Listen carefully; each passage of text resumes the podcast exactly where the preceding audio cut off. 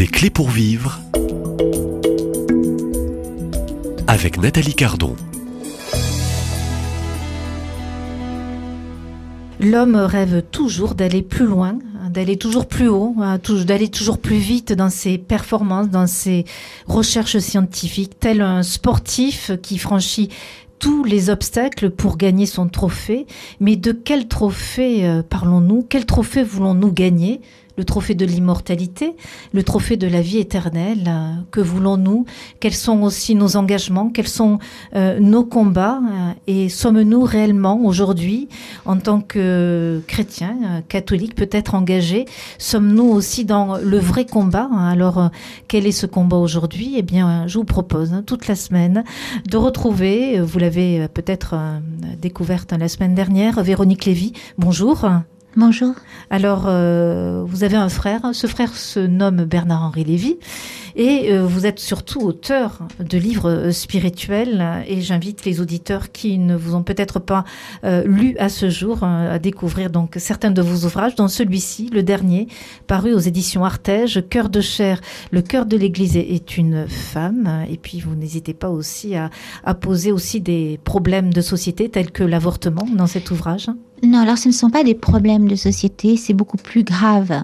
Et je ne parle pas de l'avortement à proprement parler, je parle, bon, c'est un livre sur la femme en général et sur le rôle de la, de la Vierge. Et puis les, femmes bibliques aussi reviennent.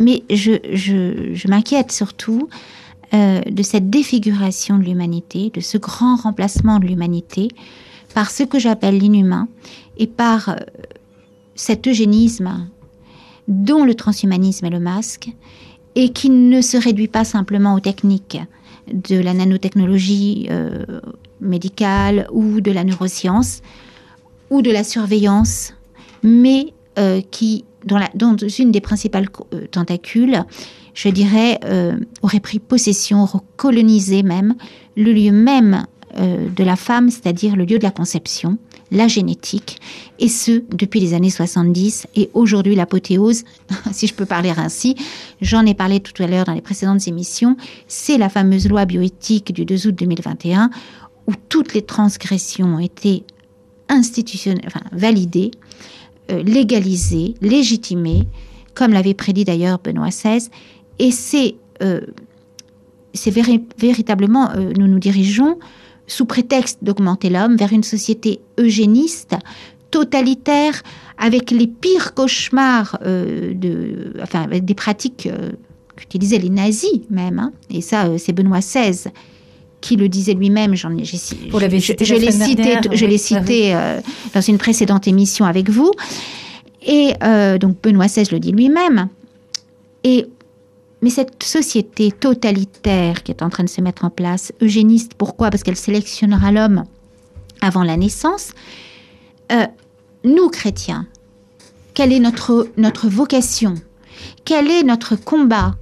Aujourd'hui, on parle beaucoup de groupes de louanges, et c'est formidable de louanger Dieu, de rendre grâce. Oui, il faut louer le Seigneur en Mais tout temps. En tout, en lieu, tout hein. temps, nous devons Ouais. le chanter, le louer. Euh, de la Genèse jusqu'au livre de l'Apocalypse, nous devons louer. Mais pour louer, euh, il faut avoir été euh, clairvoyant, il faut avoir été lucide. Il faut louer en étant conscient du combat qui se joue. Parce que sinon, ça n'est pas de la louange, mais ce serait, je dirais presque, une façon de... Ce serait la religion, et, serait, oui, dans ce cas-là, une forme d'opium des peuples. Pour louer, il faut avoir combattu. Et combattre, ça n'est pas juger, ça n'est pas euh, se mettre en colère, ça n'est pas être un agitateur, c'est être un témoin. Le témoin, c'est le martyr. Martyr veut dire témoin. Témoin de quoi? Témoin de la vérité. Jésus nous dit, la vérité vous rendra libre. Or, c'est quoi être un témoin de la vérité? C'est quoi la vérité aujourd'hui? La vérité, il n'y en a qu'une, c'est Dieu, c'est le réel. Mais aujourd'hui, il y a cette défiguration de l'homme qui passe par le lieu de la féminité et qui est dramatique. Et si aujourd'hui nous n'en parlons pas, nous risquons euh, quelque chose. Nous risquons, euh, oui, l'attentat contre l'espèce humaine se joue là.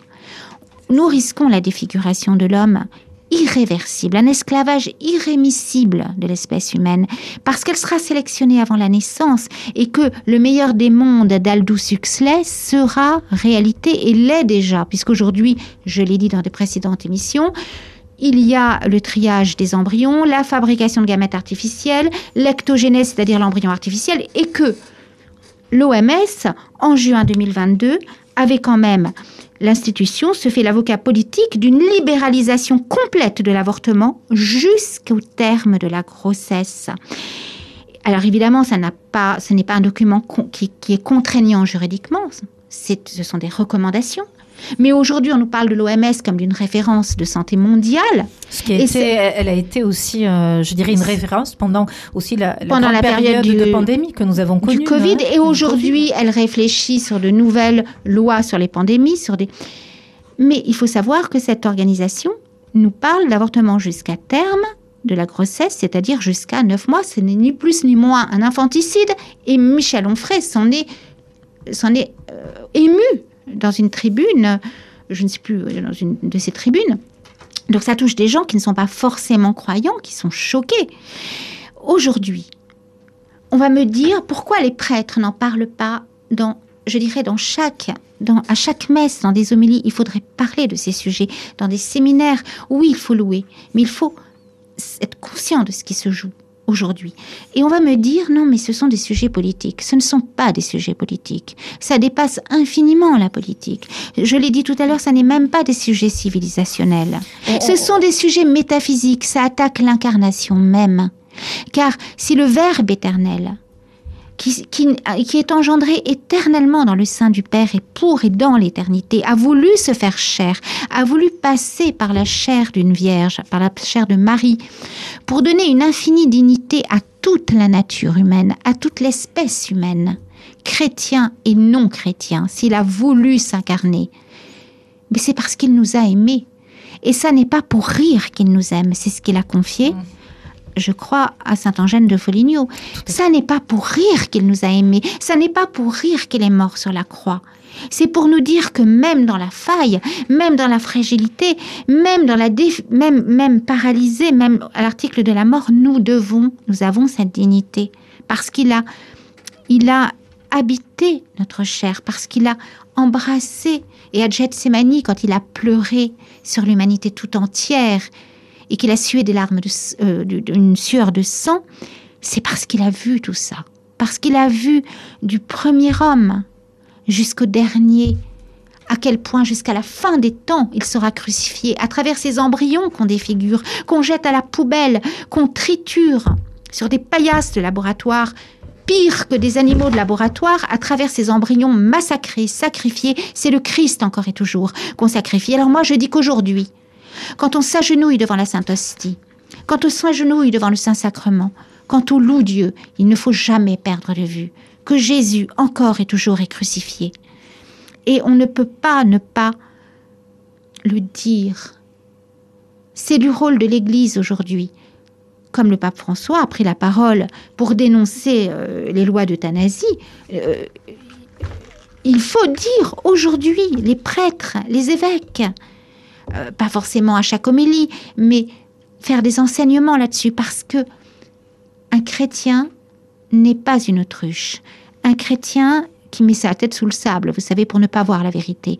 Un chrétien est quelqu'un qui ose regarder la, vérité en face pour pouvoir euh, combattre aussi. On ne peut pas aimer dans le mensonge.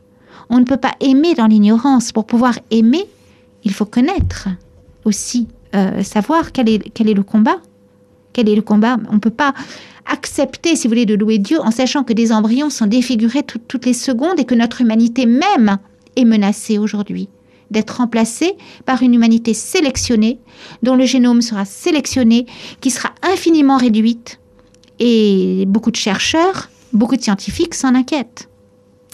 Euh, Véronique Lévy, euh, c'est la fin de ce premier entretien de cette euh, seconde série euh, des clés pour vivre. Sortons de nos tiédeurs, de nos ignorances et choisissons et entrons dans le combat, le combat de la vérité. Si vous le voulez bien, Véronique Lévy, je vous donne rendez-vous ici même, à Lourdes, dans ce sanctuaire marial, pour poursuivre ces entretiens. À demain et merci.